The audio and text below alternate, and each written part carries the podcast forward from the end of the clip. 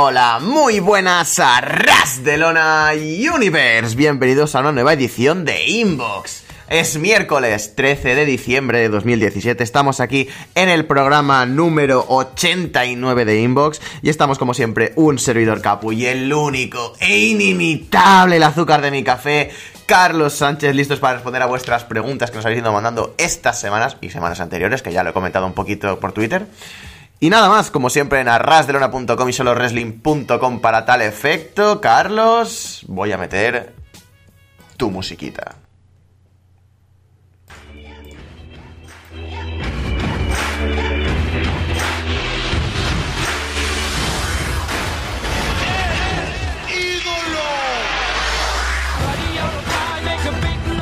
Freddy Mercury a tope, ¿qué tal, Carlos?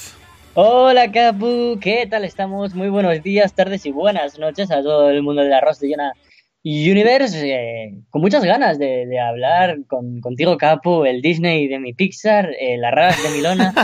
Tengo muchas ganas de hablar una semana más de wrestling. Encima, ya lo dije la semana pasada, pero es que cada vez estamos más cerca de la Navidad, estoy más feliz. Es la época más bonita del año para estar con tu familia y para estar con mi otra familia que sois vosotros. Así que qué mejor que hacer el programa. Oh, pero por favor, si es que hay que quererlo, madre de Dios, qué, qué, bonito, qué bonito me lo empapela todo, qué bonito me lo pone todo, si es que, madre de Dios. en fin. Eh, sí, desde luego Navidades se acercan, estamos ya a pique de Navidad prácticamente, estamos ya pensando en los regalos, en las Navidades, en el árbol, en todo esto. Y no sé, ya anunciaremos si hacemos algo especial en, inbox eh, para estas fechas, pero bueno, si queréis ir mandándonos ya algún tipo de preguntas navideñas alguna cosita de este estilo, podéis hacerlo como siempre en la sección de preguntas de arrasdelona.com, desde la pestaña de preguntas para inbox. Y bueno, también si sentís espíritu navideño tanto en lucha libre como en el puro Resu, pues mandadlas para puro Talk y lucha libre, para Walter y para Gin. Es Navidad casi, así que voy a decir Walter y no voy a decir el otro. Bueno, y también para algo más se puede mandar preguntas ya, ¿no? Es verdad, la falta de costumbre. Menos mal, me ha tenido que recordar el señor que está celoso de ello. O sea, el tema aquí está muy fuerte.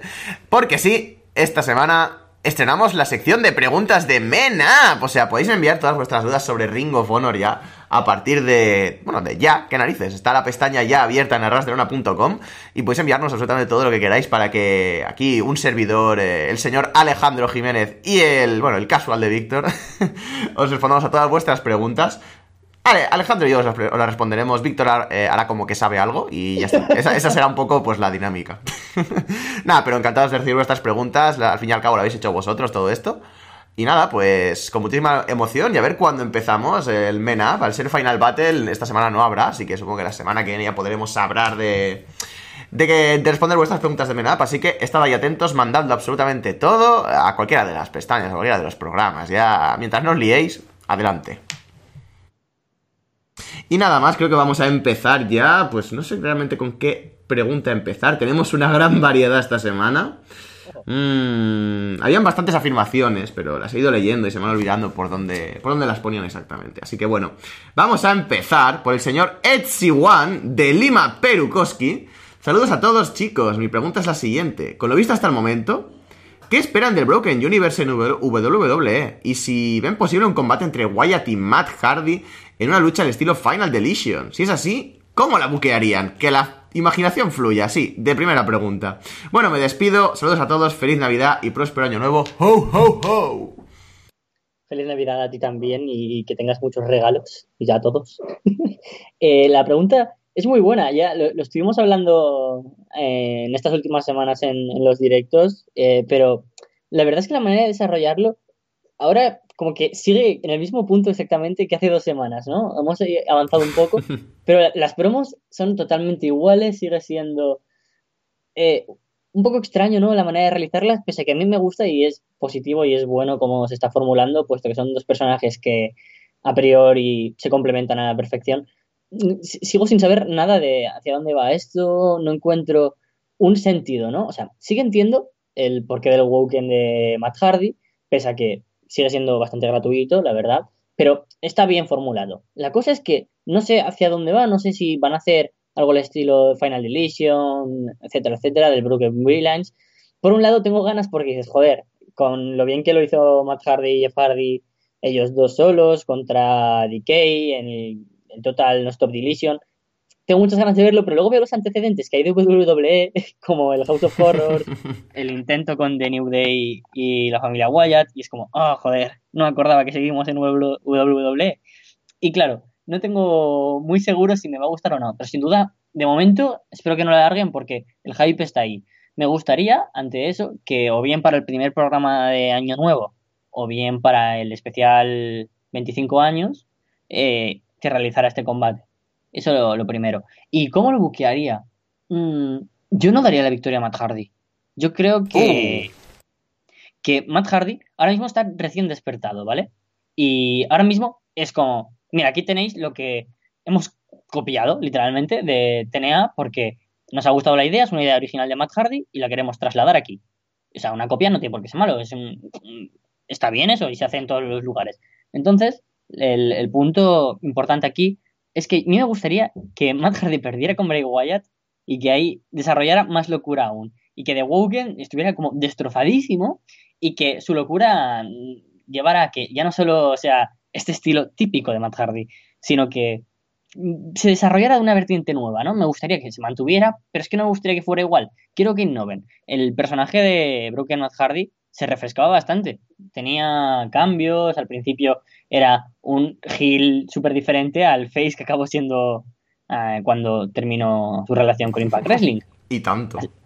Entonces, yo quiero que evolucione. Por eso yo propongo una victoria para Bray Wyatt, porque si no, sus últimos 15 combates en rivalidades han sido con él perdiendo, aunque se mantenga. Es que ya no se mantiene, y ese es un problema con Bray Wyatt, ya no se mantiene ese aura de frescura y de luchador importante, de tanto perder.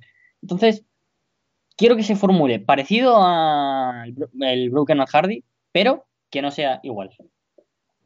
Hmm, básicamente, Carlos, lo que está proponiendo aquí es un Broken, Woken, Matt Hardy. O sea, Sí. la, vers- la versión 2.0, mejorada y con, y con, yo que sé, con sables láser y con cosas aquí por la cabeza. No sé, la verdad es que sería bastante interesante esto que, esto que comentas, ya fuera de coñas.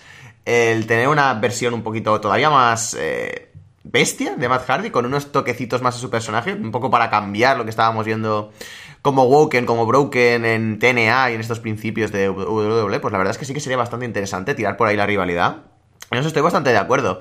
Me gusta el tema de que metan a Bray Wyatt y, a- y al bueno de Matt. Eh, porque no sé, era esta rivalidad señalada, esta rivalidad que todo el mundo quería más o menos ver en el, en el roster cuando estuviera Matt Hardy con el personaje de Broken. Y creo que, bueno, pueden hacer cosas bastante chulas. El hype ya ha caído un poquito después de estar tantísimo tiempo, por desgracia, esperando a que, a que el bueno de. los buenos de TNA le dejaran las, eh, los derechos de, de autor al bueno de Matt Hardy. Pero bueno, sigue estando ahí el interés, sigue estando Matt eh, dispuestísimo a hacer el personaje. Yo creo que lo va a hacer muy, muy bien. Así que. Mm, no me importaría que esto se alargara bastante y que acabara un Final Deletion así del estilo. Y la verdad es que, buah, buquear un Final Deletion o algo del estilo me parece complicadísimo. O sea, em, desde luego que con unos cuantos copazos encima y cosas de este estilo que supongo que es como lo hará Matt Hardy, sí que se nos ocurrirían cosas, pero de momento a mí no se me ocurre un buqueo demasiado acertado para el combate. Así que prefiero dejarlo para la imaginación de nuestros oyentes, que es la, la forma cobarde y la forma rastrera, la vía capu, por así decirlo. Y, y ya está, qué narices, es que no me apetece mojarme demasiado tampoco. Yo creo que lo que sí que haría sin duda es introducir pronto a los personajes de señor Benjamin, al personaje Sí, de sí, sí. One. Creo que es uno de los elementos fundamentales ¿no? del Broken Matt Hardy y que sin ellos no sería nada. A ver, sí que existiría y sería gracioso, pero era muy divertido la interacción que tenía con el, el notario que le apuntaba las cosas, con Reddy, con Kim Maxwell. Eran los elementos que daban gracia, ¿no? Matt Hardy, pues sí, molaba, pero sin todo lo demás, el lago de la resurrección, por ejemplo, es que era maravilloso. Y es una tontería, pero momentos como cuando tiraba a Jeff Hardy para que saliera con otros personajes y estaba el de, el de Halloween, el inmortal Jeff Hardy, eh, era maravilloso. Y creo que la esencia no es que sea Matt Hardy, es el universo que se crea alrededor de eso. No me había dado cuenta de lo que mucho que cambiaba el personaje de Immortal de Jeff Hardy hasta que lo vi renacer del lago de la resurrección y fue en plan, madre de Dios, pero sí es algo completamente distinto, no me acordaba de este hombre ya. Pero sí, desde luego, el Broken Universe necesita ser expandido y exportado a, a WWE, así que desde luego Matt Hardy triunfa porque es un gran personaje, es como, como Broken Matt Hardy, pero triunfa también por todo el universo de su alrededor, así que desde luego todo esto añade a su personaje y vamos, si WWE se acaba de atrever con todo esto, desde luego Benjamin, Vanguard One, Revi, incluso Maxel ahí a tope, pues sí, sería genial que estuvieran en, en la programación semanal de WWE. Vamos a pasar a la siguiente pregunta. Nos la envía Jonathan Prieto desde Rawson, Argentina. Hola señores, ustedes son el Rubius y Mangel de mis podcasts. Oh Dios mío. Oh. Siempre me divierten. Quiero revivir una sección sepultada del programa, Arras de Geografía. Y ya que estamos en verano, aquí a mi país eh, hablen un poco de mi ciudad y así quizás aporte al turismo de este lugar. Bueno, pues ya sabía que iba a llegar esta pregunta, a esta sección, así que tengo aquí abierta la página de bueno, eh, sí, de Wikipedia, ¿qué cojones? No lo iba a decir por no hacer publicidad, pero no hacer publicidad a Wikipedia es como no hacerle publicidad a Google, ¿sabes? Es como una imbecilidad. Así que bueno, tengo aquí Rawson. Rawson es la ciudad capital de la provincia argentina del Chubut y ciudad cabecera del departamento homónimo, siendo la capital provincial de menor población del país. Oh, Dios mío, es como Castellón. Ah, no, no, no, Castellón no. Es una ciudad dedicada a la administración, con varios edificios gubernamentales de la década del 70, no es como Castellón, que además cuenta con diversos atractivos culturales. La ciudad se encuentra ubicada en el valle inferior del río Chubut, a 7 kilómetros de la desembocadura del río en el Océano Atlántico. En ese lugar se encuentra el puerto Rawson, de actividad netamente pesquera, donde se destaca la flota amarilla de barcos pesqueros que pescan mayormente merluzas y langostinos. Además, a 600 metros del puerto se encuentra la Playa Unión, balneario sobre mar abierto que recibe a miles de turistas cada verano. Qué bonita ciudad eh, turística. No mucho, no mucho la verdad, pero mira, eh, por cierto, si alguien quiere mandarme cualquier comentario, eh, estoy planeando el año que viene eh, marcharme a estudiar fuera de España. Oh, Y esto, a ver, por la verdad es que nosotros estamos estudiando, tanto Capo como yo, una carrera de audiovisuales y claro, pues tengo que mirar países donde eso me vaya a interesar, no me voy a ir a República Checa que no tienen nada de cultura de cine o, o de radio o televisión. Y estaba pensando en irme, porque me gusta mucho la cultura eh, sudamericana, a dos países, a México y a Argentina. Y como Uh. y precisamente Argentina, que nos acaban de mandar ahora, eh, sois muchos los que nos escucháis desde allí, ponedme las razones por las que me tengo que ir allí a estudiar y, y lo voy valorando, pero ¿por qué esos dos y no a lo mejor, mm, yo qué sé, eh, Chile? Sobre todo por parte de México, mucha lucha libre. vaya, no me lo esperaba. a mí la carrera me da igual, yo me voy a ver lucha libre. Era, era mi mentalidad desde el principio, yo quería irme a Inglaterra, o sea que... Si no fuera por el inglés. Exactamente. Bueno, pues eso, dejadle ahí en comentarios o donde sea al señor Carlos vuest- el por qué tiene que ir a Argentina, el por qué tiene que ir a México, rifaros a Carlos entre vosotros. y seguramente el año que viene pues esté por ahí dando guerra por México, por Argentina, no sé, nunca se sabe. Vamos a seguir con, con la pregunta del señor Jonathan Prieto. Mi pregunta es la siguiente. ¿Cuánto tiempo han estado el tiempo máximo sin ver WWE? Yo confieso que el máximo tiempo que estuve sin mirar el producto, nada de nada, fue un mes, hasta que miré a Styles de nuevo y me volví a enamorar. Mm, a ver, desconectado del mundo WWE, eh, hay dos épocas, ¿vale? La época en la que después de que se dejara de transmitir en televisión aquí en, España, que se emitía en cuatro, la época con la que nosotros crecimos y conocimos el wrestling básicamente, que si no me equivoco fue más o menos para 2011, o sea, 2000 de 2010 a 2012, si no me equivoco, hasta que se introdujo de nuevo en una televisión que se llamaba eh, Marca TV. Pero bueno, en ese proceso... qué, gran bueno. fra- qué gran fracaso marca TV, pero perdón, continúa. Sí, sí. Bueno, está, de puta madre, porque bastante gente conoció ahí cosas como el boxeo, la UFC, y coño, estaba. Contrataron, contrataron hasta CMLL, eh, una temporada, Sí. o sea, echaban CMLL por ahí, pero bueno. Sí, la verdad es que era bastante curioso ese canal. Pero bueno, su fracaso también fue bastante curioso. Y eso, hubo una época eh, en la que cogió WrestleMania 26, en la que no estaba muy conectado, porque además no tenía yo aún, era joven, hace ya seis años de eso, no tenía internet y tal, y fue cuando estuve más desconectado de wrestling, pero la verdad es que no sabía decir cuánto tiempo, y a lo mejor fueron tres meses, que fueron seis, no lo tengo muy claro, pero como luego me puse al día, bien. Pero bueno, desde entonces siempre he estado activo, pese a que en verano eh, estoy fuera de mi casa y no puedo ver el wrestling al uso, como mucho me puedo ver los pay-per-views, algún resumen cada dos semanas de Raw o de SmackDown y no puedo seguirlo tanto, lo sigo al día por noticias, por pequeños vídeos muy muy pequeñitos o fragmentos que me interesen. Pero real desconexión, como venía diciendo, es que no aguanto más de tres días. es que lo juro, eh, el momento Undertaker que dije, ya está, no veo Raw ni SmackDown en, en tiempo. La primera semana pasaba completamente, es que de hecho entraba a las páginas de información de wrestling y como mucho podía ver algún titular, pero es que ni lo pasaba, ni, ni paraba a leerlos. Y luego a las tres semanas dije, ah, qué coño, tengo que seguir viendo esta mierda. Pero yo imagino que, que, como mucho, mucho, mucho, tres semanas. Me acuerdo de esta temporada de lo de Taker que me lo dijiste y tal, tanto fuera de antena como en antena, me dijiste, yo no voy a volver a ver WWE, no sé qué, no sé cuántos, y te dije, a ver cuánto duras. y efectivamente. Pero nada, mm, te dije esto precisamente porque yo en esto soy bastante igual. O sea, alguna vez me, me, me, he enfadado mucho, sobre todo antes, cuando estaba. No, no, no, es que estuviera más metido, porque creo, considero que estoy más metido ahora de lo que estaba. de lo que estaba nunca prácticamente. Pero sí cuando estaba. Mm, más hardcore, es que no sé cómo explicarlo, como cuando te extremizas y eres fan del Barça a lo bestia o fan del Madrid a lo bestia, ¿sabes? Es como, ¡buah, qué hijo de puta este! No sé qué, no sé, ¿sabes? O sea, de, ese palo. Modo fanático, sí. Exacto, modo fanático. Pues cuando estaba en modo fanático, sí que alguna derrota de yo qué sé CM Punk, recuerdo. o de que ganara John Cena algo, que también me tuve en mi época hater. Recuerdo que me lo tomaba muy mal y llevaba, pues estaba como una semanita sin ver el producto, pero es lo máximo que he durado, me parece, sin ver nada de wrestling. Ya no puedo dolor, sino nada de wrestling, una semana, una cosita así. Soy de estos que se enganchó eh, de pequeñito, como dices en la época 4, y realmente pues no ha salido de mi vida el wrestling desde entonces. Mm, prácticamente nunca. No, ni prácticamente, nunca. O sea, de hecho, eh, creo que se empieza a ser una obsesión barra esquizofrenia barra enfermedad extraña. Porque todo lo pienso en términos de wrestling, o casi todo, y es bastante ya enfermizo, o sea.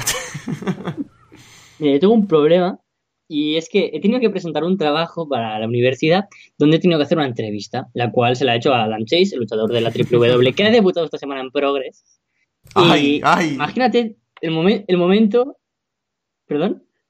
No, no, que hay, hay, hay, hay, el, hay, el niño que ha debutado en Progress, que, es que fue flipante, o sea, fue un plan de ay, ay, ay. Somos papis orgullosos. y es que, imagínate el momento hoy delante de mi clase de, bueno, Carlos, ¿qué tal llevas la entrevista? Y yo, a ver, tengo mis problemas porque tengo mucha información y es que evitar decir cualquier término de wrestling porque digo, es que no van a entender nada. Y ya, solo con decir, porque era obligatorio decir palabras como wrestling, triple W o progress, o las palabras on demand, y ya me decían, ¿perdón?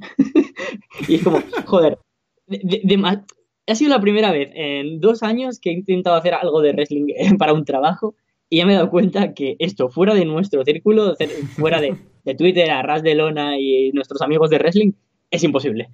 El problema es que lo tienes tan interiorizado, porque es algo con lo que convives tan día a día, que es que te cuesta mucho no, decir palabras o términos o, cosas relacionadas con el wrestling. O sea, no me acuerdo cuándo, pero yo dije kayfabe en clase y se me quedaron, ¿qué es eso yo? Da igual, déjalo. yo soy mucho decir Turnhill. Turnhill. Y la gente, ¿qué? Y yo, que te ha hecho malo, te ha hecho malo, malo, malo. Ay, desde luego, esto es una. Es que es un puñetero virus, es que no hay otra forma de definirlo. Es un virus que te inoculan y ya, pues nada, toda la vida con él. Es, una putada muy gorda, porque no existe vacuna. Ay, bueno, vamos a pasar a la siguiente pregunta de Jonathan Prieto. La última pregunta, bueno, es más personal. Nos pregunta aquí: ¿El wrestling formó su bonita amistad? Casi siempre están de acuerdo en todo. Me asusta un poco a oh. veces. Jajaja, ja, ja. son almas gemelas. Saludos y Dios les bendiga. ¿Quieres responder tú? ¿Respondo yo? ¿Respondemos a la vez en plan teleñeco? Oh, es que no, no estuvo muy claro cómo nos conocimos. Poquita broma que yo tampoco. hostia, es que no me acuerdo además ni de cuándo, porque se queda desde hace un montonazo. Pero montones a lo mejor principios. Me uní a Twitter en 2012, pues por ahí supongo. Yo me uní como tal, o sea, ya tenía mi Twitter personal y tal, que me lo borré después de un tiempo, pero eh, ahora me he hecho uno nuevo, pero bueno, eso es otro tema. Em, me uní como tal, como Capu, en 2013. Bueno, no era Capu, era otro, seudónimo, pero me lo callo. El capullo enmascarado, tío. Exactamente. Oh, qué recuerdo. Capu venía de capullo de toda la vida. Ah, en fin, me uní a Twitter, pues eso, 2013 más o menos, o no sé si agosto 2013, una cosa así por el estilo. Pues desde entonces o desde 2000, no sé, por ahí. Nos conocemos de toda la puta vida de Twitter, de toda la vida, vamos, prácticamente. Sí, sí, sí. Es que además yo recuerdo la, la vieja escuela de blogs y webs que ya no existen y que comentábamos cosas que es que yo te lo juro, para mí, antes Twitter eran 10 personas, a lo mucho. El Sí, equipo sí, sí, que estaba en solo wrestling al principio, o sea, estaba Sebas como siempre, estaba Cookie, que, que ya Oh, So- so- solo los muy old school le, le recordaréis del Solo Wrestling Radio Show. Conocía a un par de, de tuiteros, a Capu, a Zuganomic, a un montón de, de gente que a lo mejor os suenan. Y Capu, ahí, y Capu y yo pues, nos conocíamos pues de vernos por Twitter. Pero empezar a hablar es que tampoco lo recuerdo, la verdad. Yo recuerdo un momento que no sé qué narices dije en Twitter, eh, de Castellón o no sé qué narices dije, y me, me saltaste por MD, ¡hostia, eres de Castellón! Y yo, sí, sí, sí, y tú, ¡hostia, yo también! Pero en plan súper flipando, ¿sabes? Sí, es que lo sigo flipando. Es que ya es una coincidencia de la leche que haya eh, alguien que comparta tu afición, y más cuando es esta, ¿sabes? Realmente tan cerca, porque no solemos ver a mucha gente que le guste el wrestling por aquí. O sea, no. Ah, a no sé que le enganchemos nosotros, que somos los frikis oficiales, Exacto. pues. Y nada, pues yo recuerdo eso, luego pues en algún, algún que otro foro también, cosillas de este estilo, pero sí, 2012, 2013, y sí, fue prácticamente por el wrestling, o sea, por Twitter, eh, nació por el wrestling y tal, pero eh, hablamos de otras cosas por Twitter, pero en general wrestling. Sí, sí, es que la verdad e- es muy bonito porque um, nos hemos conocido especialmente pues gracias a, Ras de Lona un poco más a nivel personal porque habíamos hablado alguna vez y sabíamos de la vida del uno y del otro, pero ahora ya somos pues casi como hermanos, ¿no? El, el azúcar de mi café es, es algo literal y es que ahora como ya nos vemos casi todos los días, es como antes vernos era como ese momento cuando empiezas a quedar con el chico o la chica que te gusta y estás como nervioso y luego ya es como empiezas a salir con esa persona, pues Capu y yo estamos en ese momento de relación. Exactamente, es el momento en el que todo es bonito, todo es precioso, son mariposas por todos lados. Pones la radio y todas las canciones hablan de ti, bueno, pues eso. Nada, pero sí que es verdad, yo recuerdo, eh, no, estoy- no sé por qué estamos muy en momento abuelo cebolleta, pero bueno, a mí me molan estos momentos. yo Navidad. recuerdo, la, exacto, Navidad, es, es- es época para la nostalgia y el recuerdo, o sea, esto va así. Em, sí, o sea, yo recuerdo estos momentos en los que ya, pues, estábamos en Arras de Lona, pero no habíamos empezado a hacer inbox tú y yo juntos. Y era en plan, hostia, que estoy por Castellón, te vienes no sé qué, no sé cuántos, y nunca coincidíamos. Y, y es eso, fue vernos una vez y a partir de entonces, pu- todos los puñeteros días. Lo cual mola un montón. Así que no sé. La verdad es que me alegro mucho de haber eh, coincidido en Twitter contigo y haber coincidido en de Lona Ah. contigo. O sea que, ah, love por todas partes. Yo también. Podemos contar la bonita anécdota de cómo nos conocimos en persona. Venga, va. ¿La cuentas tú, la cuento yo? ¿Cómo va el tema? Yo, yo desde mi perspectiva y tú desde la tuya, porque Vale, vale. la cosa. Eh, estábamos en la universidad y hay una cosa que se le llama Ágora, que es el, el centro de la universidad.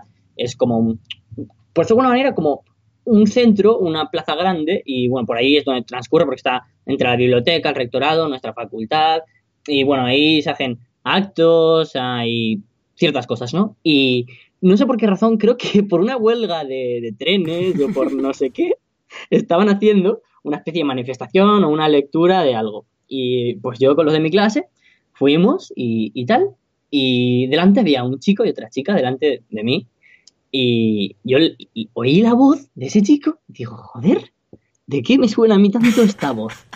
Porque digo, de espaldas no reconocía a la persona, pero es que la voz la tenía súper interiorizada. Y yo, joder, ¿quién será? No sé qué. Y bueno, total, que pasé. Y cuando ya me iba, noto una mano tocándome la espalda y recorriéndome. Me dice, ¡Ey!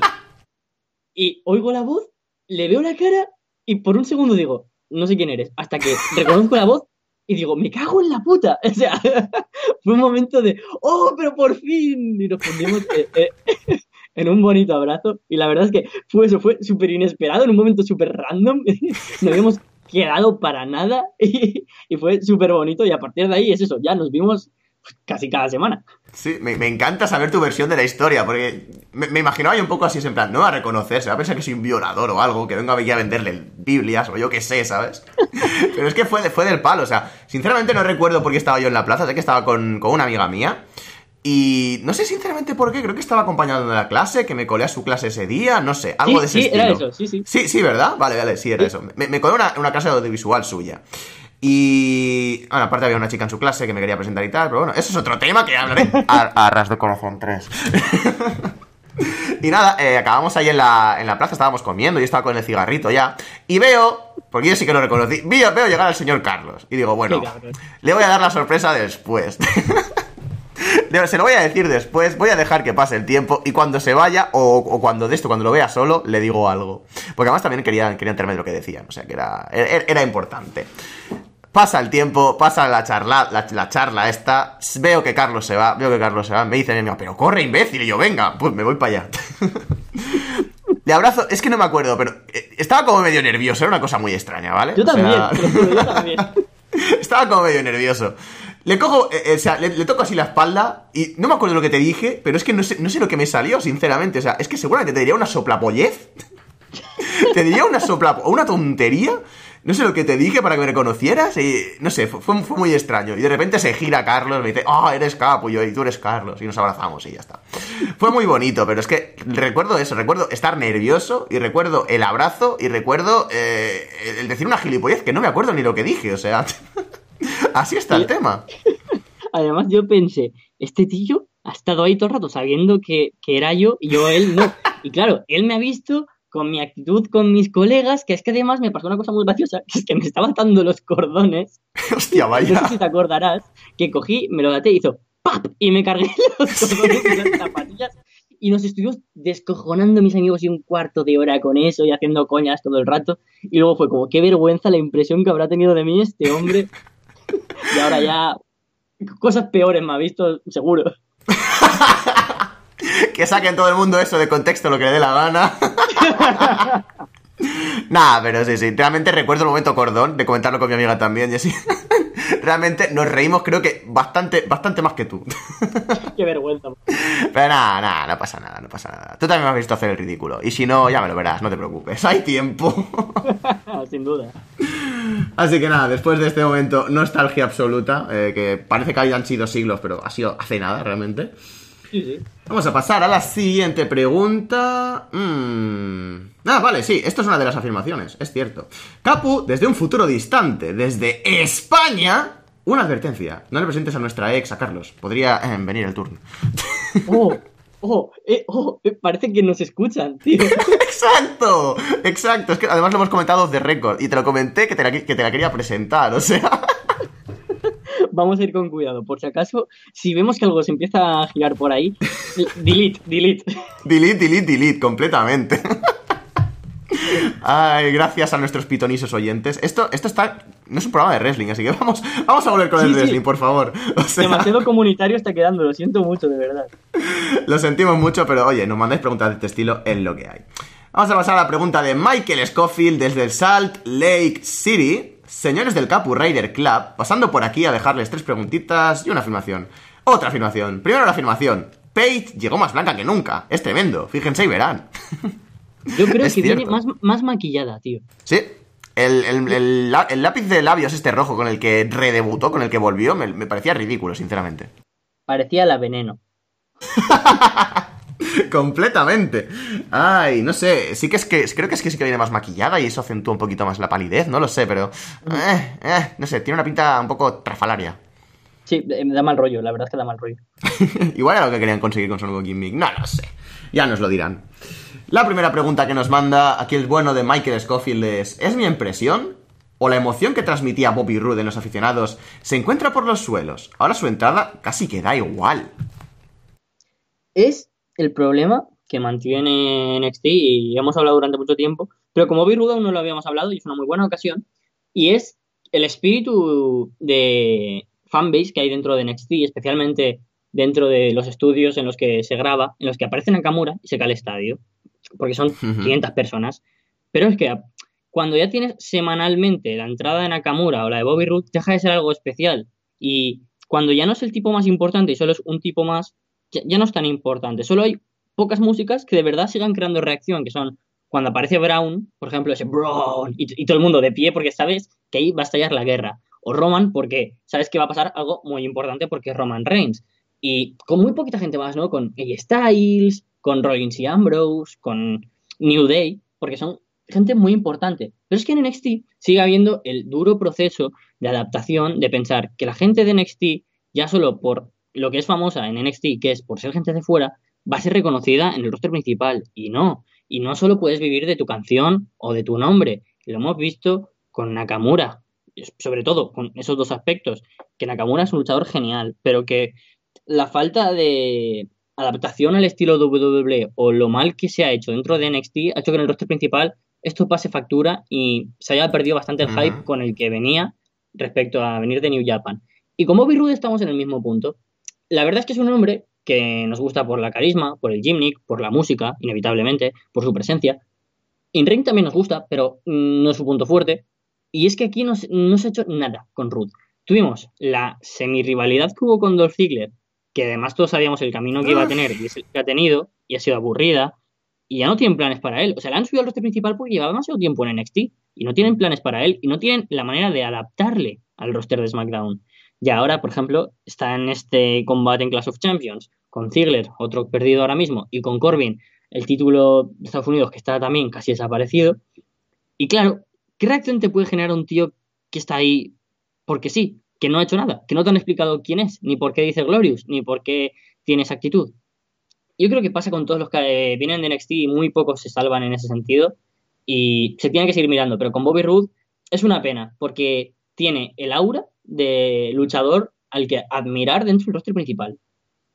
Sí, desde luego Bobby es un tío que, pues si lo hubieran llevado bien, pues prácticamente ahora mismo sería una de las caras principales de SmackDown. Y no lo han hecho, simplemente porque no les ha dado la gana. Creo que esto sí, como dices, lo hemos comentado varias veces. Yo ya he puesto, he puesto aquí mi punto de vista bastantes veces en el que digo que, pues básicamente los gimmicks de NXT se desarrollan en NXT y en el main roster cuando suben no se presta ningún tipo de atención. La gente ya da por supuesto, los creativos ya dan por supuesto que la gente se va a enganchar a ellos, porque ya lo han visto en NXT. Y hay mucha gente que todavía no ve NXT, o simplemente por cuestiones de guion, necesitas explicar al personaje delante de la, de la cámara, ya no simplemente para que la gente se aclimate, sino porque la historia te lo dicta. Pero no lo hacen, no lo hacen de cara al main roster y es lo que pasa y es lo que tiene que muchas subidas al main roster acaben en agua de borrajas cuando podían ser muchísimo más importantes. Un Ty Dillinger, por ejemplo, Vale que no era nadie excesivamente importante en NXT, pero era alguien querido en NXT. O sea, era alguien que la gente lo quería por todas partes. Subió al main roster, fue súper querido también. Y ya está. Y no se ha hecho nada con él, no se ha trabajado con él, no se ha trabajado en darle trasfondo ni una especie de eh, evolución a su personaje, ni absolutamente nada en el main roster. No se han preocupado ni por él, ni por Bobby Roode tampoco. O sea, esto es exactamente por lo que ha fallado Bobby Roode como dices, es el Glorious, pero ¿por qué se llama Glorious? ¿Por qué es el Glorious? ¿Por qué? No nos lo han explicado nunca, o sea, solo lo explicó en su primera prueba en NXT y ya está. Pero NXT no es el main roster, no son las grandes ligas. Las grandes ligas es SmackDown, es Raw. Tienes que explicar tu gimmick y lo que tú eres, quién eres, tu personaje de cara a la grada. Si no lo haces, pues pasan estas cosas. La gente no, no se interesa tanto por ti. Y si encima lo juntas con un buqueo desacertado completamente, creo que es una de las grandes lastras que ha tenido el bueno de Bobby en el main roster, pues eh, mm. acabas como acabas, que acabas como él en la completa indiferencia.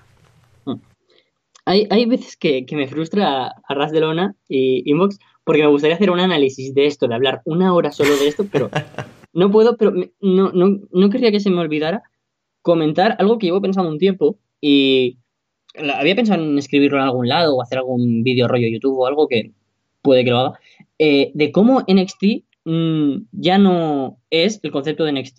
Y eso es algo que todos sabemos que nos hemos dado cuenta de que NXT es una indie de la que luego se llevan los luchadores WWE, pero es que creo que ya son mundos totalmente alternativos, porque si te fijas, y yendo a los campeones mundiales de NXT, eh, sobre todo los del principio, ¿no? Eh, Rollins, Big E, Bodalas o Neville o Sami Zayn, ninguno ha mantenido su gimmick para triunfar en el roster principal.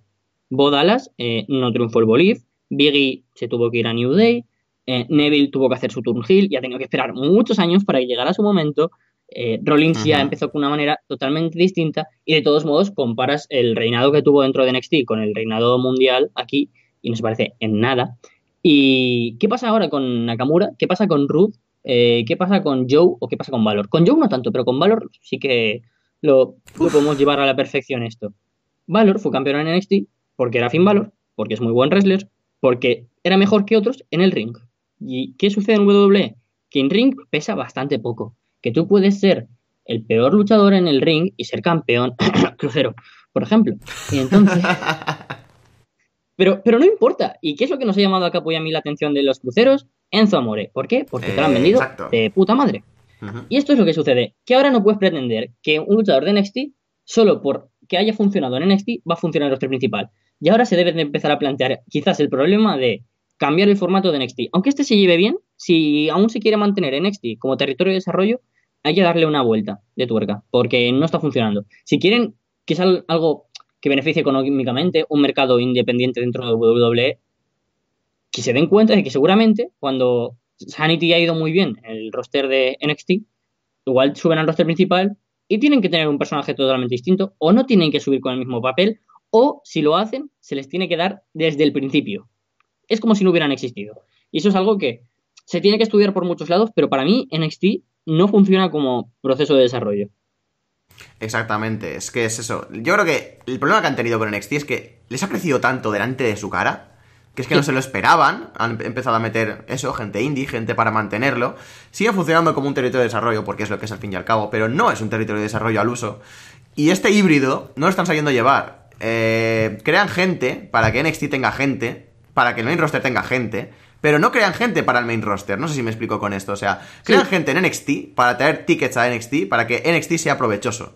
Pero en NXT no suelen aprovechar a la gente que tienen para lanzarla al main roster prácticamente nunca. Y eso es un gran problema. O sea, prácticamente pasan del Performance Center al main roster.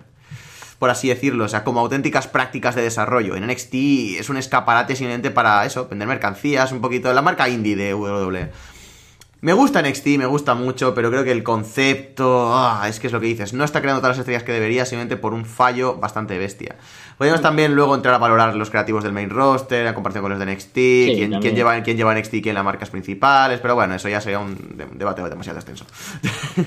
Sí, la verdad es que es muy repetitivo lo que acabamos diciendo, pero es que se tendría que analizar bien, pero claro, aquí no tenemos el, el medio necesario como para poder hablar de todo esto y a lo mejor es algo que también se nos va fuera de nuestro alcance porque tampoco somos expertos al uso en eso, pero quiero dejar aquí colgando el creo que van a funcionar muy bien Sarah Logan, eh, Ruby Riot, Cliff Morgan, etcétera, porque en NXT se ha creado la base y se van a desarrollar directamente en el roster principal. Y creo que eso va a funcionar mucho mejor porque no, no, no esperas nada de ellos y puede que funcionen. Y si no funcionan, pues bueno, has tenido ahí un luchador más. Pero mucho mejor eso que tener a un Bobby Roode y que esté desperdiciado.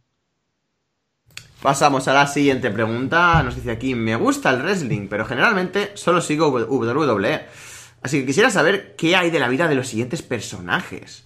Oh. El primero que nos dice es Adam Rose. ¿Qué ha sido de este hombre?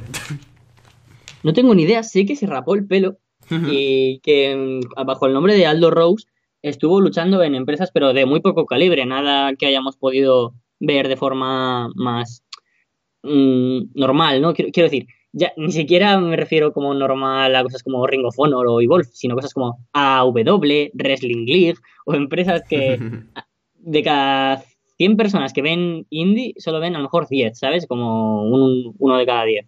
Entonces, yo de Aldo Rose no he visto nada. He visto alguna foto por Twitter porque me ha interesado saber por dónde iban sus idas y venidas, pero no he visto nada y no tengo ni idea, la verdad. Sí, exactamente lo mismo. Yo solo vi en Twitter que se rapó el pelo, vi que puso algo en plan, ahora la fiesta no es PG, o sea que iba a continuar con el con el gimmick de Adam Rose, pero desde un punto de vista más cerdo, más eh, políticamente incorrecto, por así decirlo. Y ya, o sea, no se generaron más noticias al respecto, no se dijo absolutamente nada de él, o sea que su fiesta no PG eh, no ha funcionado, no, no parece que haya funcionado demasiado bien. el siguiente que nos manda aquí es Chris Masters. Pues voy a hablar bastante bien de Masters. Mira que es un luchador el que yo cuando está en Impact Wrestling, para quien no lo sepa, y en esta mm, regeneración de roster donde se trajo a Alberto, se trajo a Johnny Mundo, se trajo a gente que ya ni siquiera está como Matt Morgan, eh, a los Veterans of War, etcétera, se trajo a Chris Adonis, que es el nombre que tiene ahora Chris Masters, la verdad que no muy original, podrían haber mantenido el de Chris Mordesky, pero bueno, tienen a Johnny Impact como nombre, ya sabemos la creatividad en ese nivel. Y la verdad es que pensaba yo, ¿qué pinta este bulto en 2017 que no tiene nada más que su físico? Y creo que ha mejorado mucho bajo el papel que mantiene ahora de ser el guardaespaldas de, de Eli Drake. Y la verdad es que está manteniendo una posición firme, creo que ha mejorado incluso en, en promos, donde su rasgo principal es el de ser el matón, pero que tampoco se le ve tan mal en esa posición. No sé, creo que he encontrado una manera de ir mejorando y que se note mm, escalonadamente, no del tirón. Y no sé, yo en momento estoy contento con su posición actual. No es un luchador de los más importantes, tampoco es un gran luchador, pero creo que ahora mismo en Impact Wrestling lo está haciendo bien y es un luchador que tampoco voy a ver seguramente en una empresa independiente. Así que creo que en el puesto en el que está, está siendo bien utilizado. Yo desde su salida en 2011 creo que fue el último run que tuvo, cuando estuvo en aquellos combates tan chulos que dio en Superstars y todo este tema. Eh, mm. sí, no, es un vacileo, o sea, dio realmente buenos combates en Superstars, o sea, es, verdad, es la realidad. Eh, sí que sabía de él, me, medio interesé por él, porque me gustó su último, su último run. Eh, y estuvo mucho por, por, Inglaterra, estuvo en Preston un montón de tiempo, estuvo en empresas de inglesas, pero prácticamente cuatro años, una cosa por el estilo. Y vi combates suyos y la verdad es que el tío mejoró mucho a raíz de estar en Inglaterra y creo que hasta estos frutos que ha ido plantando se están recogiendo semillas ahora mismo. Eh, no, al revés. Estas semillas que ha ido plantando han ido recogiendo frutos en Impact Wrestling. Y creo que está en una muy buena posición ahora mismo, yo creo que sí, que realmente si lo que le faltaba a este hombre era madurar, sobre todo el in-ring, la lástima es que tenga una edad ya avanzada y ya, ya, haya sido tan prolongado, pero realmente yo lo veo como madera de main eventer de Global Force Wrestling barra Impact Wrestling barra whatever, lo que sea si hubiera tenido unos añitos menos. Tal y como está ahora, me parece que está en un muy buen momento de forma. Sí, yo creo que ahora lo que le lastra es ser el mismo, ¿sabes? O sea, que ahora a, nadie le interesa tener a, Chris Adonis de main eventer, pese a que lo podría hacer bien pues, si fuera más joven, etcétera. Yo ahora me interesa tener a Eli Drake, a Johnny Impact. Si ya me jode tener a Alberto como para tener a Chris Adonis. Y es una pena porque no lo está haciendo mal, pero creo que no lo está haciendo mal precisamente por la posición que ocupa. Entonces me alegro por cómo está funcionando. Yo lo hubiera metido en un jack con Jesse Godérez, pero bueno, eso ya es otro oh. tema. Habría sido genial, sí, sí. El siguiente que nos dicen es Austin Aries.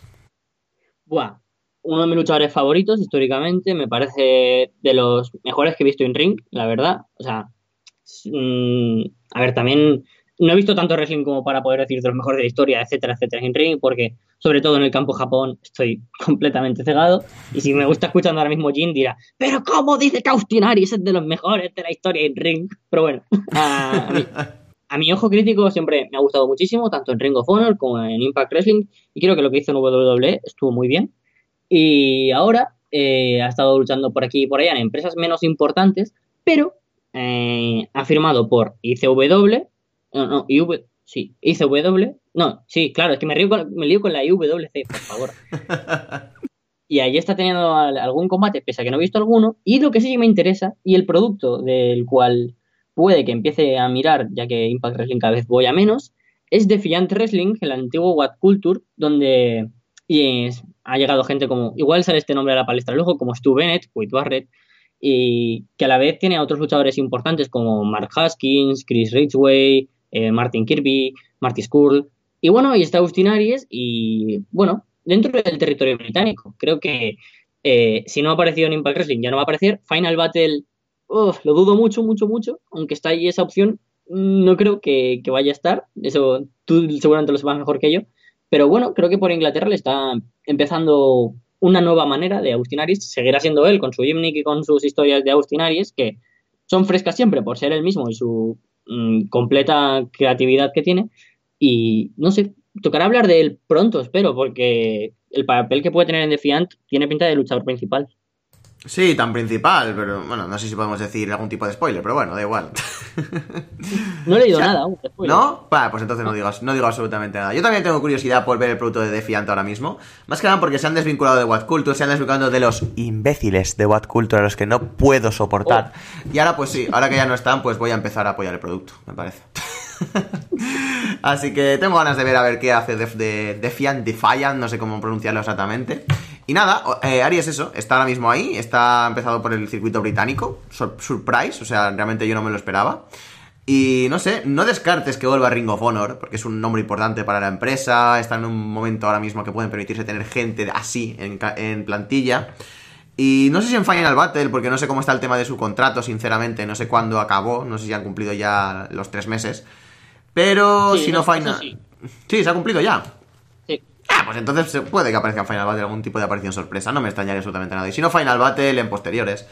Sí, yo lo veo bastante. mm, No, no creo que quiera comprometerse, no lo vería como alguien fijo en Ring of Honor ahora mismo, pero como una especie de atracción especial, yo sí que lo veo en Ring of Honor, la verdad. Y el último nombre que nos manda es el Torito. Ah, pues eh, lo que sí que he leído de otra empresa que también está empezando y que también quiero echar algún ojo, eh. Arolucha, Exacto. la, la nueva empresa de Conan, ahí he leído que, que está luchando. Ya sabéis que Capo y yo en, en México tampoco estamos muy enterados. Mm, o sea, sobre todo lo que o bien leemos o escuchamos por algún lado, porque de ver como que no es justo el producto que más nos llama de momento. Y fuera de Lucha Underground, que era como, a mí por lo menos lo que más me atraía y a él pues creo que también, no tengo ni idea. Y ahora la lucha que parece como algo similar, por lo menos, aunque no tengo ni idea aún de cómo va a ser el producto, pero pinta interesante, pues ahí está y no puedo comentar mucho más. Quizás, eh, por lo que he leído, eh, tuvo un combate, no me acuerdo contra quién, he leído los resultados, que fue escrito como un gran combate, así que no sé. Tengo ganas porque a él le conocíamos de antes, yo sobre todo por nombre y por ver alguna cosita, pero muy poquito, y se le vio con calidad al, al hombre, al- es un hombre al fin y al cabo, y tengo ganas. y, y tengo curiosidad. No, no, no me ha picado nunca tanto como ahora, precisamente. Ahora, bueno, eh, antes de ser el Torito era Mascarita Dorada, ya ahora ha vuelto con ese nombre. Bueno, y Mascarita Sagrada también, pero vamos, sí. Eh, y yo, la última vez que lo he visto ha sido en CCW, en, en Combat Zone Wrestling, o sea. en, en un combate en el que Ricky Saint Pace ganó la oportunidad para retar al título mundial. Él estaba ahí, el señor, o sea, muy bien. completamente fuera de onda, completamente random. Pues ahí estaba el bueno de Mascarita Dorada en, en CCW, en Combat Zone. Y ya, no lo he visto más. Pero sí, sé que está Enzo en Lucha y tal. Y que bueno, va a ser una de las caras, por así decirlo, de la. De la nueva empresa de, de lucha libre mexicana en Estados Unidos. Así que, eh, no me gusta mucho quién la lleva, precisamente. Pero habrá que darle alguna oportunidad a estos señores, ¿no? Que de momento, pues, por los spoilers, parece que están haciendo un producto bastante guay. Así que, ¿eh? Esperaremos. Y por último, la última pregunta que nos manda aquí el compañero Scofield. Hugo Sabinovich salió en malos términos de WWE. No sé la historia de su salida. Creo que sí. O sea, yo tampoco la tengo ahora muy clara porque sobre todo no la tengo reciente, ya ha llovido bastante desde entonces, pero tengo entendido que no fueron los mejores. Eh, Fue un poco a los Jim Ross, ¿sabes? Que no mantienen a lo mejor una tan mala relación como para que el otro no exista, para el uno, pero sí que no fue la mejor y la, la verdad es que lo siento mucho no poder responder a, a cosas así. Pero bueno, eh, es una voz que, que teníamos como muy interiorizada y ahora yo por lo menos, que es el que escucho aquí- de aquí en, en español, tengo la de Marcelo y esto ya lo hablamos en el anterior Shawn Michaels o Martillanetti. No, no lo echo de menos precisamente, pero sí que fue la, la voz que marcó una generación y sería bonito que en algún momento pudiera volver y quizás una mesa a tres en español. Yo la verdad es que tampoco tengo ni idea. Yo creo que leí en la época que era por vencimiento de contrato o alguna cosita así. Y luego sí que salieron un par de noticias más. Pero nunca me llegué a... Bueno, sí que me iba a interesar, pero no me acuerdo, sinceramente. Así que lo siento mucho. pero ahora mismo no, no puedo responder esta pregunta porque no lo sé, básicamente. Así que vamos a pasar a la siguiente y es precisamente de... ¡Vaya! ¡Hugo Sabinovich! ¡Oh! oh Uh, ¿De verdad? El, de- eh, el- el mismo, porque nos envía la pregunta desde Japón. Todo el mundo sabe que Hugo Sabinovich es japonés. Hugo Sabinovich desde Japón. ¿Qué opinan de las declaraciones de Michael Elgin? Referentes a Jeff Cobb, por supuesto, y al creerse el dios del over en Japón. a su ego, básicamente, a lo que, a lo que se ha vertido de él. Creo que me quedé bastante a gusto este pasado sábado Sí. en, en el Arras de Luna Directo, el cual recomiendo mucho, como siempre. No solo porque esté yo, coño, porque, porque está, está muy bien. Y bueno, me parece uno de los tíos menos profesionales que, que hay en el wrestling por su actitud de tío que se cree Dios y hasta hace nada no eras nadie, que has mejorado mucho, me parece muy bien y me alegro por ti. Yo hasta hace dos veranos oh, eh, lo tenía como un luchador muy malo y luego llegó Japón y empezó a mejorar y ahora lo tengo como luchador powerhouse muy interesante, pero que ni de lejos es el mejor, como he leído en algún comentario por YouTube, incluso que nos dejasteis y dije, no, ni de coña, estando gente como Jeff Cobb o como Matt Riddle, que va a ser este el mejor powerhouse y, o Walter. Y, y bueno, es que su improfesionalidad eh, deja mucho de que desear tanto como persona, como trabajador y como wrestler. Es un lugar en el wrestling en el que eh, muy pocas veces puede ser persona, ¿no? Y muy poco sabemos realmente de quién es una persona. Pero de lo que sabemos de eh, Michael Elgin, no me gusta absolutamente nada. Me parece muy poco profesional criticar a tu compañero de trabajo y tu compañero de equipo por cosas tan poco eh, relacionadas con el propio wrestling. Y lo de fuera ya me quedé bastante a gusto con lo que dije el sábado. Me parece un tipo que de verdad bastante despreciable en casi todos los sentidos profesionales que tiene. Y aunque sea buen wrestler, es como Chris Benoit, ¿no? Hay cosas que están por encima. Mm, todo lo demás y luego viene el wrestling. Yo soy, bueno, en el grupo de amigos que tengo de wrestling desde, desde que empecé a moverme un poquito más por el mundo de redes sociales, aquí la IWC, soy un poco un meme, porque wrestler del que soy fan, pero fan de verdad, wrestler al que le pasa algo catastrófico. O sea, soy un poco la viuda negra. Nigel McGuinness lo de la hepatitis, el retiro, Tim del cáncer de riñón, Raven, bueno, eh, pues que básicamente no se, comió Un, se Raven, no se comió un colín, o sea, lo siento mucho. Y gente de este estilo, pues eh, Tomás Ochian para la lesión, porque además coincidió también. Gente de este estilo, ¿sabes? Edge, el retiro, o sea, siempre que soy muy fan de alguien, acaba muy mal. O sea que lo siento, Adam Chase. ya lo siento desde... No, no, no. Es broma, es broma, es broma. Em, pero es que ahora mismo, después de todo lo vertido con Elgin, estoy empezando a creerme yo mismo que luchador que empiezo a odiar por motivos fuera de fuera de onda, o sea, por motivos estrictamente in-ring, porque odia a Michael Elgin mucho por su in-ring durante, durante mucho tiempo. Luchador que luego se estaba como un auténtico gilipollas, o sea... No sé cómo lo hago, pero también tengo un radar para esto en cierta forma. No me estoy intentando echar flores, pero es que me hace mucha gracia. Me pasó con David Richards, lo empecé a odiar por su in-ring y luego lo empecé a odiar porque es una mierda como persona, lo siento mucho, o al menos como profesional. Eh, me pasó lo mismo con Alberto del Río y ahora va a pasar lo mismo con Elgin. O sea, yo no sé quién va a ser el siguiente, pero. Dinamo, por favor. No, no, no. Dine es, buen chaval. Eh, parece que esté drogado 24 horas. Es buen chaval. El siguiente que señale con video de acusador va a, destaparse como alguien muy malo, o sea que... Nada, pero desde luego, ¿qué decir del caso Elgin? No quiero meterme en el caso, eh, en la enjundia fuerte, porque ya lo dije por Twitter, que estoy hasta los huevos de este tipo de debates. Y sinceramente no me apetece volver a contar mi, opinión otra vez al respecto, porque además me caliento demasiado con este tipo de, de temas, se me calienta demasiado la boca. Pero en cuanto a cuestión simplemente de, como persona, esto es que ha demostrado que tiene un ego realmente más grande que su reputación. Y que ahora comprendo pues que no haya sido tan valorado en Japón como realmente debería haber sido. No sé si se han dado cuenta de esto en vestuario, no sé si es que realmente le han cazado eh, tanto los Geichis como la gente de New Japan, pero ahora comprendo por qué no ha tenido ninguna opción seria de verdad a un título grande. Más que nada por Lover que estaba. Así que, buah, en fin, qué decir de Elgin. Había conseguido callarme la boca porque lo había conseguido. Y con todas estas declaraciones y todo esto que se ha vertido, es que me da vuelta a abrir. Yo lo siento mucho.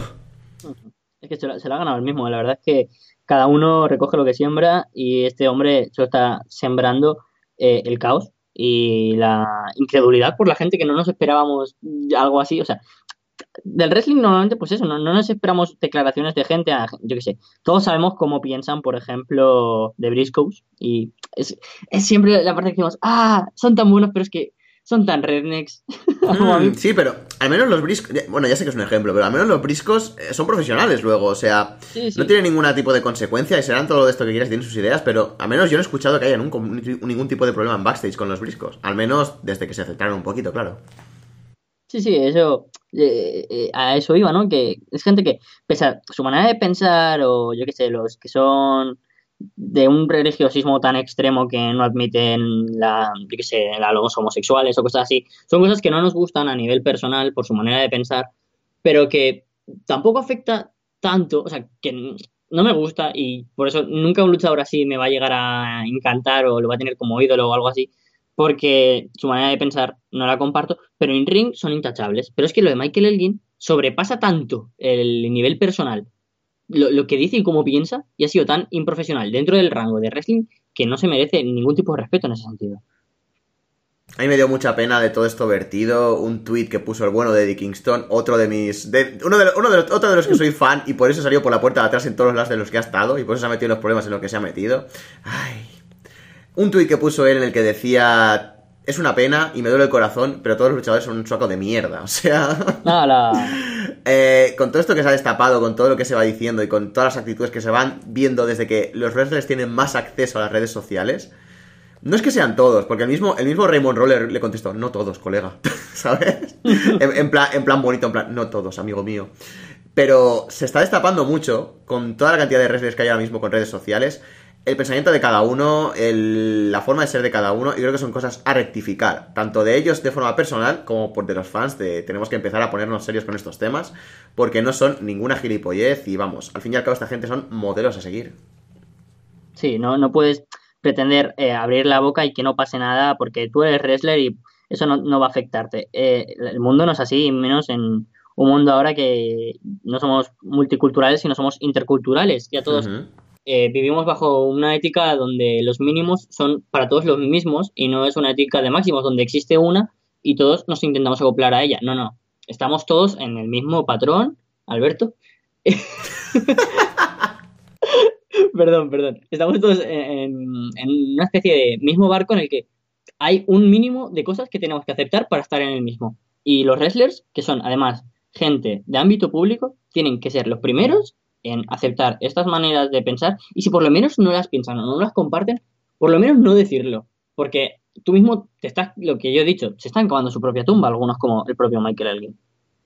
Lo bueno de la autopromoción es esto, de la autopromoción del wrestling ahora mismo es que puedes llegar a ser muy grande, pero la parte mala es esto también, en cierta forma para ellos, un comentario desacertado y oye, eh, es lo que toca. Eh, tienes que empezar a rectificar y tienes que realmente, pues como dices, eh, remar en el mismo barco, por así decirlo. O sea, si queremos avanzar como sociedad, tenemos que remar todos por el, mismo por el mismo lado. realmente no quiero extender mucho más con esto y vamos a pasar a la siguiente pregunta mejor. Porque si no vamos a hacer, como siempre, de esto un simposio prácticamente. La persona que. Eh, la, siguiente pregunta nos la envía. La persona que siente flojera de inventar personajes. O sea, me encanta. Desde el país más grande del mundo. ¿Cuál es el país más grande del mundo? No lo sé. España. España. Hola, paso con algunas preguntas para que me den su opinión. ¿Qué opinarían de manejar la división de mujeres como una franquicia única de un solo programa? Me explico. Considerando que son muy pocas mujeres, ¿no sería mejor que vayan todas a un solo programa, Raw o SmackDown, y donde tengan un amplio espacio y nos muestren variedad?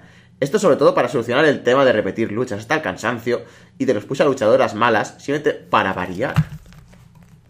Mira, ha empezado muy mal la pregunta y ha acabado muy bien. Porque cuando he pensado, hostia, un programa solo de mujeres, rollo 205 live, no, pero cuando se refería a todo el roster de mujeres a una marca, perfecto.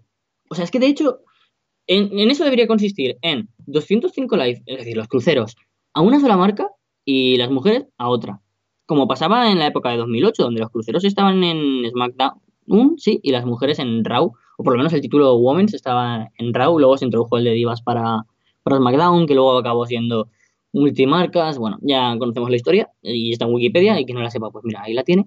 Y la verdad es que yo considero que tiene mucha razón a medias porque pienso como él, pero luego me doy cuenta de que hay un montón de luchadoras que podrían hacer muchas cosas, que vienen de NXT, etcétera. Pero es que claro, igualmente hay poco tiempo como para tenerlas a todas en una sola marca, pero son muy pocas como para estar en las dos y hay demasiado tiempo, ¿me entiendes? O sea, eh, se necesita un punto intermedio, quizás la mitad de luchadoras de las que están, entre, si sumas a las dos marcas, pues que sea un punto intermedio en todo, entre las que hay en una marca y las que hay en dos, y de tiempo, lo que hay ahora y lo que habría en un programa entero con ellas. Yo creo que, claro, en SmackDown ha pasado eso. Carmela, mismo in the Bank, que pese a que ha mejorado mucho, sigues diciendo, hostia, es que hasta ahora no está al nivel de Charlotte, por ejemplo. Pushes a Tamina o a Naomi que lo hagan mejor o peor, mm, es gente que está ahí en ese push porque no queda otra. Lana, por ejemplo, luchando en dos pay-per-views contra Naomi. Y claro, te quedas un poco parado, ¿no? O que Alicia Fox o Dana Brooke sean siempre las rivales de Asuka porque no queda nadie más. Es que ¿a quién vas a enfrentar? No te vas a querer cargar a otras luchadoras.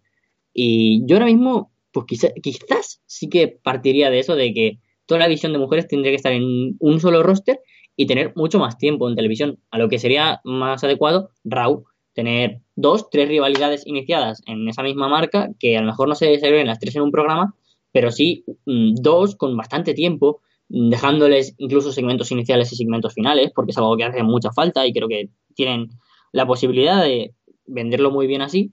Y creo que, por ejemplo, cuando estuvo la rivalidad de Stephanie McMahon y Brie estuvo muy bien y cerraron bastante Raws y cosas así. Y en NXT se ha dado mucho el caso con Asuka, con el reinado de Bailey también.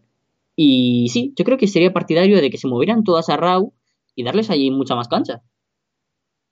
Mm, yo la verdad es que nunca he sido muy partidario de tener mm, divisiones divididas, o sea, en Raw una cosa y en SmackDown la otra. Me gustaba en la época tener a los cruceros en SmackDown, pero simplemente porque me molaban los cruceros y me molaba la gente que había ahí. Realmente me hubiera gustado más tener, tener un título de, en Raw y un título en SmackDown, y con las mujeres pues más o menos lo mismo, porque considero que hace igualitarias a las marcas y ayuda un poquito a crear esta competición, o sea, están compitiendo iguales con iguales en cierta forma, no sé si me explico. Y mm. creo que ayuda un poquito, o sea, no sé. Y además, el tener a las luchadoras en los dos programas, eh, bandera, en los dos programas grandes de, de WWE, ayuda a mostrar también la lucha femenina un poquito más, a valorarla un poquito más eh, como algo igualitario a los hombres. Yo creo que es más positivo tener dos marcas, em, en las dos marcas, dos divisiones distintas, em, antes que tenerla juntas en una sola marca. Ahora, para cuando el draft, sinceramente, eh, era muchísima mejor idea juntarlas a todas sobre la misma bandera. Muchísima mejor idea, porque no había talento para ello se hizo muy mal y, es, que, es que realmente no había ningún tipo de forma en la que las dos divisiones iban a ser eh, entretenidas. Funcionó las primeras, las primeras semanas porque el, draft funcionó muy bien las primeras semanas en las dos marcas. Pero luego, según fueron pasando los meses, se fueron viendo las carencias, se fueron viendo que no había profundidad de roster en ninguna de las dos marcas. Y eso no ayudó nada. Pero ahora mismo, tal y como se ha sentado todo, las dos marcas están ya separadas desde hace bastante tiempo. Yo creo que no se necesita ya una marca unificada, una división unificada en una de las dos marcas. Yo creo que ahora, y más todavía con la subida de estos bueno, cinco talentos más Page a, las dos marcas. Yo creo que se ha conseguido una profundidad de roster un poquito mayor. Se puedan dar historias un poquito más interesantes. Y yo creo que, vamos, que a partir de ahora, y más en el futuro, cuando empiecen a subir también más chicas de, de NXT, yo creo que las dos marcas van a tener cosas interesantes y van a tener talento eh, de una marca a la otra variando. Y vamos a tener cosas interesantes tanto en Raw como en SmackDown. Ahora mismo yo creo que ayuda más a la división, ayuda más a los programas y ayuda más a la lucha femenina el tener dos marcas diferenciadas. A pesar de que sí veo y veo muy bien los cambios que podría comportar tener una sola división en una marca y veo que sería muchísimo más entretenido de ver. Comprendo que ahora mismo para WWE sea mucho más lucrativo y ahora ya se pueden hacer las cosas bien teniendo una división en cada marca. Ah. Es que mira, tú precisamente eh, mencionas. Eh, me parece que puede ser más interesante tener tantas luchadoras en dos marcas para ver más. Yo creo que a veces la cantidad no significa calidad. Y por ejemplo, eh, el debut de las chicas de The Riot Squad y Absolution fueron iguales y eso a mí ya no me llama la atención. y que haya dos marcas ya significa que hay que tener dos mentes pensando para lo mismo y que mm, en vez de funcionar una al 100%, las dos están pensando al 40% y las dos en total pues no suman ese 100% que se podría dar por un lado. Y claro, si tú, pese a tener dos marcas y decir, joder, tienes, sí, más rivalidad, ¿no? De a ver quién es mejor, campeón, mejor campeona, Charlotte o Alexa Bliss, no puedes tener a Charlotte y Alexa Bliss durante todo el año de campeona, ¿sabes? Y entonces llega un momento en el que son Mickey James y Tamina las aspirantes al título y ahí es cuando dices, ah, ah, Vale. Y yo qué sé, tú y yo aún estamos más interesados en, el roster femenino, pero hay gente que, no tanto. Yo qué sé, Fede, por ejemplo, no le interesa y estoy. No, pero pongo el ejemplo de Fede. No, sí, sí, sí, sí. Es que simplemente, simplemente me ha hecho gracia por el meme, pero sí, sí. Eh, a ver, sí, también un poco por los memes. Pero estoy convencido que si tú le plantas, en vez de tener a Alexa Bliss defendiendo siempre contra luchadoras, porque Alexa es la única que te sabe vender una buena promo, tienes a Charlotte, Alexa, Becky, Sasha, Bailey, Naya, Asuka, eh, Carmela en una misma marca y tienes muchas más probabilidades de hacer cosas guays. Y si tienes en una misma marca la opción de tener a Charlotte contra Natalia, a Bailey contra Alexa y todas las que tienes en Raw y SmackDown, pero todas juntas, da mucho más juego. ¿sabes? Es como que se gana calidad, pienso yo, que también entiendo tu postura y también comparto cosas y las adaptaría perfectamente a la mía. Pero mm, yo mm, veo un punto intermedio, pero de todos modos me decantaría por, aunque haya más profundidad de roster, sigo prefiriendo casi que se dé mucho más apoyo y en una sola marca. El tema ya aquí es cuestión de preferencias, supongo. O sea, también en cierta forma es un poco la, el argumento y el contraargumento que se hace siempre para los drafts y para las marcas separadas. O sea, ¿qué prefieres? ¿Tener calidad de, con todo el roster que hay ahora? O tener cantidad. O sea, es, un poco exactamente lo mismo, em, porque con Raw y SmackDown pasaba eso. Y es, una, hmm. es un debate que veo que todavía está ahí, el debate de ¿estábamos mejor con la marca única que veíamos mejores combates? ¿O estábamos mejor con las marcas separadas que vemos mucho relleno de vez en cuando? Vemos a Jinder Mahal campeonando, vemos cosas que realmente son bastante estúpidas. Eh, ¿Ayuda más esto a crear estrellas, el tener marcas separadas? ¿Ayuda más eh, tener una marca única a crear estrellas porque se siente todo mucho más importante? Los títulos tienen más prestigio y las historias por norma general están más curradas al haber más cerebros pensando en lo mismo. Es un debate que está ahí, la verdad. A mí me gusta muchísimo este, este tipo de cosas. Y sí que es verdad que, por ejemplo, en el draft anterior eh, las cosas se hicieron muy bien, pero las cosas se hicieron muy mal también. O sea, hay una cantidad de purria acojonante, hay unas decisiones creativas impresionantemente malas. Y también en despachos, quieras que no, como había que llenar dos marcas, había que llenar dos máquinas completamente distintas de hacer tantísimas cosas, eh, se ponía a trabajar a cualquiera pero a cualquiera, o sea, al niño este que estaba limpiando las cañerías del váter hace dos días, oye, pongámonos de creativo, que, que me ando, esta mañana me ando me ha dado una idea buena, pongámonos de creativo. Era un poco lo que pasaba y es lo que me da miedo que llegue a pasar ahora mismo. Así que es, es, es complicado, pero yo creo que, mm, que yo prefiero la división de marcas, la verdad. Me parece que da muchísimo más juego y me parece que en esta cuestión en concreto de las mujeres también ayuda bastante más a crear más mujeres, más estrellas, que yo creo que es lo que se necesita también. Yo estoy de acuerdo en eso si fuera equitativo el roster de marcas. Quiero decir, llega mm, el último Shake y coges y te llevas a Raw, a The Miz, que fue junto a Styles el hombre más importante de todo SmackDown. Te llevas a Bray Wyatt, que fue el último campeón mundial y era campeón mundial en el momento que se realizó el Shake Up. Te llevas a la mujer más importante y campeona, que fue Alexa Bliss. Te llevas a casi todos, a Dean Ambrose, tío. Es que, claro, te dices, joder, tienes en Raw a Finn Balor, Samoa Joe, Braun Strowman, Roman Reigns, Seth Rollins, Dean Ambrose, y SmackDown tienes a Cena, que ya no lucha, y es como, vale, gracias por este shake-up, porque no, me ha aportado nada tener a John Cena en SmackDown, y encima luego dice que ahora es un hot free agent, y te quedas un poco flipado, y te das cuenta que es lo que pasa ahora. Ves la profundidad de roster de SmackDown y tienes y Styles, Orton, y ahí ya empiezas a pararte. Dices, joder, es que Nakamura, que vino buen Sami bien. Jinder Mahal campeón, Baron Corbin de campeón de Estados Unidos que no interesa a nadie, Ziggler no haciendo nada. Claro, es lo que acaba Moyo, Moyo Rowley. Moyo contra Ryder, por cierto, en, Class of Champions, sin haber tenido ni un puto segmento después de la separación. Eso bueno, sí, sí. Pero ves, ya, es eso, ya es como, venga, va, tenemos que separar estos dos porque nos falta roster, no sé qué. Pero es que tampoco les vamos a dar nada porque no son luchadores que vayan a tener algo muy interesante.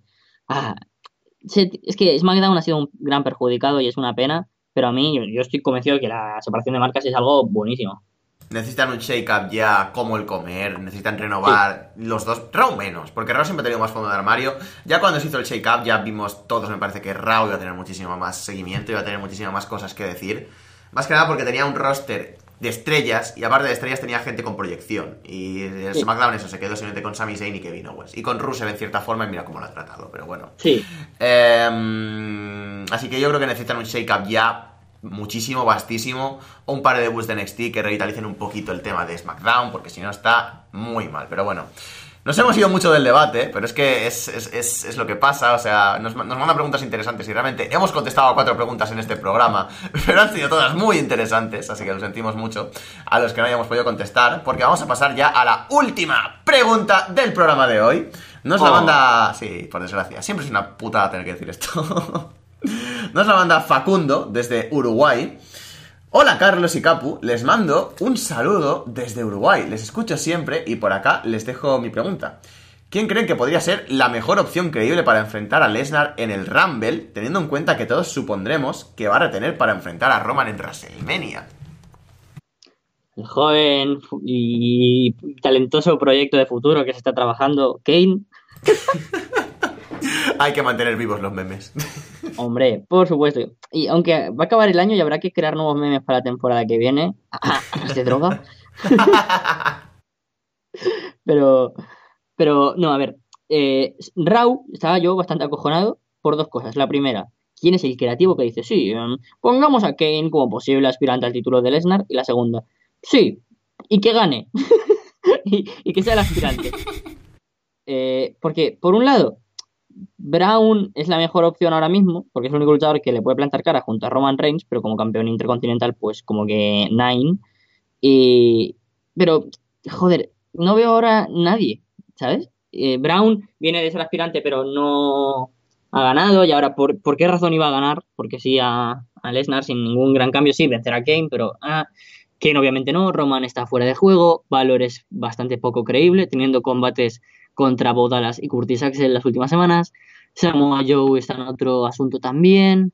Bray Wyatt, por supuesto, no está en otro lado. Y mi alternativa, ahora mismo, quizás pasaría por John Cena. Es arriesgado, ¿eh? Porque esto se podría dejar para ah. algo más importante. Pero un John Cena diciendo, es que llega a WrestleMania y yo sigo siendo John Cena. Y tú aquí cuando llegas te dan este título universal porque eres Brock Lesnar. Pues ahora lo hago yo porque soy John Cena. Y quiero llegar a WrestleMania y como campeón. No sé, me parece mucho más creíble, no destroza a nadie, pero si no, la opción Brown a mí me parece la única ahora mismo al nivel que tiene Brock. Sí, yo iba a tirar también por la opción Brown Strowman, más que nada porque aparte que es un choque de titanes que, bueno, ya hemos visto, pero que a mí me, realmente no me importaría volver a ver. Em, John Cena no lo había pensado y me parece que es una me parece que es una vía muy interesante. A Lesnar tampoco, o sea, un Lesnar Cena es un combate que realmente llama mucho la atención, te puede vender una cartelera. Y a John Cena tampoco le va a doler una derrota con Lesnar, no le va a doler ningún tipo de nada contra Lesnar, porque es el puñetero Lesnar, y al fin y al cabo John Cena puede estar en una posición ya en otro tipo de posición. Así que sí, realmente mm, iba a ir por la tangente, iba a fliparme muchísimo a decir Finn Balor, porque tiene ahí eh, todavía el, el, canjeo, a pesar de que no lo está haciendo exageradamente bien. Eh, culpa del buqueo, sinceramente, pero no lo está haciendo exageradamente bien. Em, tiene ahí todavía el tema este de yo fui el primer campeón universal y nunca he perdido el título, bla, bla, bla, bla. Además, creo que pueden dar una cosa bastante interesante en el ring estos dos. Me gustaría ver ese combate. Eh, además, con el Demon, Demon Valor y tal, que bueno, hace exactamente lo mismo, pero al menos está pintado guay y mola. Em, yo te diría o Finn Valor o John Cena porque me ha gustado muchísimo la idea. Strowman es que voy muy perdido con él, no sé por dónde va la storyline, así que ni idea. Y John Cena, pues realmente me pasa lo mismo. No sé qué planes tienen con él para de cara a WrestleMania, no sé qué planes tienen con él de cara a futuro ahora mismo. Así que no me estaría nada que realmente llegar a estar en esa posición, así que la verdad es que te compro la idea completamente. Es que ahora mismo no tengo ni idea de qué, planes hay para John Cena a WrestleMania, ¿eh? pero cero. Aún puedo tirar a algún luchador que dices, joder, Orton, y digo, yo que sé, puede enfrentarse a Bobby Roode, a Kevin Owens, hacer un turn heel, cositas así, ¿no? Y, pero John Cena está tan apartado que ahora mismo digo, los luchadores tienen que empezar a tener cosas importantes. Y se me plantea pues el propio Valor y, Samoa Joe. Son los dos luchadores que veo ahora mismo como opciones creíbles y luchadores que no van a tener nada como para entrar a WrestleMania en cartelera y son luchadores importantes que no te puedes permitir no estar.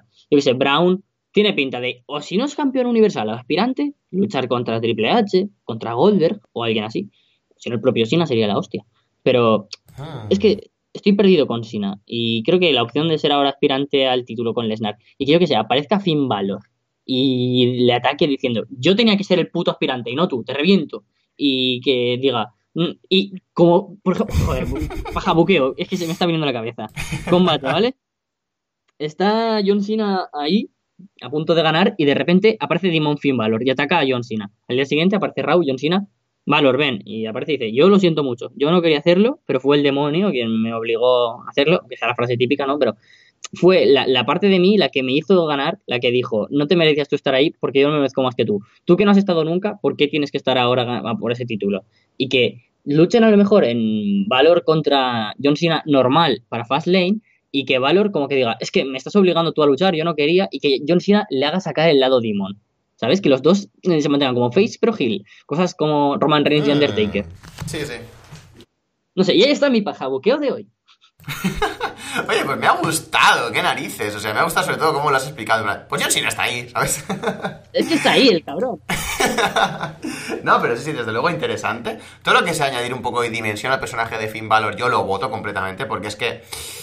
Me jode mucho decirlo, pero es más plano el pobre hombre que una plancha. O sea, ay, Dios mío, o sea Es una auténtica lástima que fuera de las pinturitas y, se- y ser un demon y comportarse exactamente igual en el ring que cuando no es demon no puede hacer gran cosa. Es que me fastidia muchísimo porque es un tío con mucho talento y está ahí realmente en la absoluta nada. Y oye, me gusta ese pajabuqueo, Carlos. Yo ya te digo que si fuera el señor Vicente McMahon, yo te seguía contratando. Es que la otra opción que veo para Valor, muchas gracias por tu capu, es o ir a por el título intercontinental, que todos diríamos que guay, porque es Valor luchando por el intercontinental y seguramente sea contra Joe, por ejemplo, o Finn Balor Demon contra Woken Matt Hardy. Mm. Realmente hay bastantes cruces interesantes en el futuro de Finn Balor. Habrá que ver si siguen teniendo tantísima confianza con él. Pero bueno, sigue siendo un card importante. Y yo la verdad es que si no tienen planes para él en Raw, ya que hablamos del Shake Up, yo me lo enviaba para SmackDown, pero rapidito, Sí. Pero bueno, Sí, sí. ya veremos. A ver, desde luego, cosas interesantes como dices contra Woken Matt Hardy, contra el bueno de, de Samoa Joe por el título intercontinental. No sé. La verdad es que tampoco me, me importaría ver a John Cena por el título intercontinental en WrestleMania. Ya te lo digo, ¿eh? Me parece que como es el, Sí, el único título que le queda por ganar, sería muy interesante de ver. Pero bueno.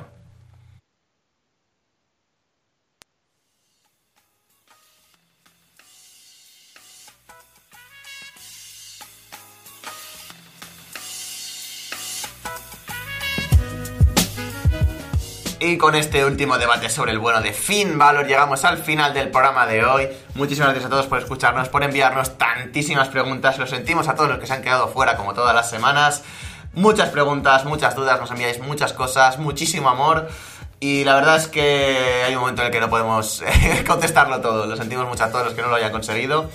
Eh, no os desaniméis, seguid enviando preguntas para las semanas siguientes. Y nada, será la semana que viene más, Carlos. Pues sí, siento mucho si en algún momento me he enrollado demasiado en algún punto y nos hemos quizás estancado, pero creo que es parte de, de la magia, ¿no? Que el, el debate o las preguntas que nos mm, decís, pues que no- nos dan ganas de hablar, de conversar y que nos vayamos a veces un poco pues por las ramas y que, como se dice aquí por lo menos, nos vayamos a la luna de Valencia y conversemos de, de, de todo un poco. Y muchas gracias, por supuesto, por mandar las preguntas. Como siempre digo, eh, es que os animamos a que nos dejéis muchas más, aunque de cada 200 contestemos 5 porque somos así de pesados. Enviadlas porque nunca se sabe si va a entrar una u otra. La verdad es que tampoco tenemos un proceso de escoger muy, vamos a decir, elaborado. y eh, entonces, siempre hay posibilidades. Ya sabéis que nos podéis contactar con nosotros por YouTube, por Twitter, por cualquier lado. Contestaremos encantados. Y bueno, como siempre, es un gran placer estar contigo, Capu, y es un gran placer contestar vuestras cositas. Nada, el proceso de selección, como dices, no es muy elaborado, básicamente. Yo las leo, digo, "Ah, esta no me gusta, esta sí que me gusta. Si leo pito en el nombre de del autor, pues no lo leo y ya está, poquita cosa más. Nada, muchísimas gracias, como siempre, por estar, Carlos. También un auténtico placer estar contigo, estar con toda la audiencia. Muchísimas gracias a todos. Un abrazo muy fuerte, nos vemos la semana que viene con más y mejor.